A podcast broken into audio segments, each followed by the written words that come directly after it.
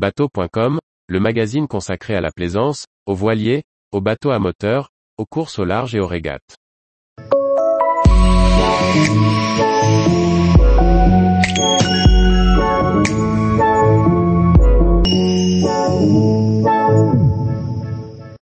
Peut-on éviter que la route du Rhum ait un goût de résine? Par Briag Merlet. Il y a dans l'air des senteurs de Guadeloupe, à moins d'un mois du départ de la route du Rhum. Mais la course au large est aussi traversée de questionnements autour des enjeux écologiques. Peut-on concilier innovation, soif de vitesse et environnement? Chaque skipper cherche sa réponse, tandis que les tribunes fleurissent. Les voiliers s'élanceront le 6 novembre 2022 pour la 12e édition de la route du Rhum.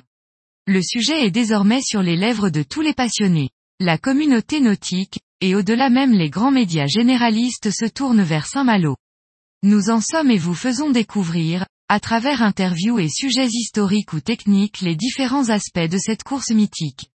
La fin octobre aura un goût de canne. Depuis toujours, les projets de voiliers de course, toujours plus grands et plus performants, ont soulevé des polémiques. Parfois autour de la sécurité, souvent autour de leur budget, mais c'est désormais leur impact environnemental qui est le plus questionné. La récente tribune publiée par nos confrères de l'équipe, regroupant des skippers invitant à réinventer la course au large en est une belle manifestation. À chaque course, le discours est de plus en plus audible.